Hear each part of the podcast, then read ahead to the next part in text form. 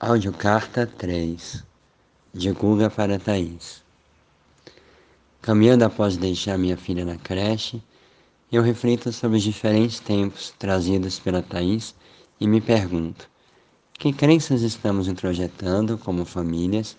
a ponto de, de nos desconectarmos do que é prioritário para nós?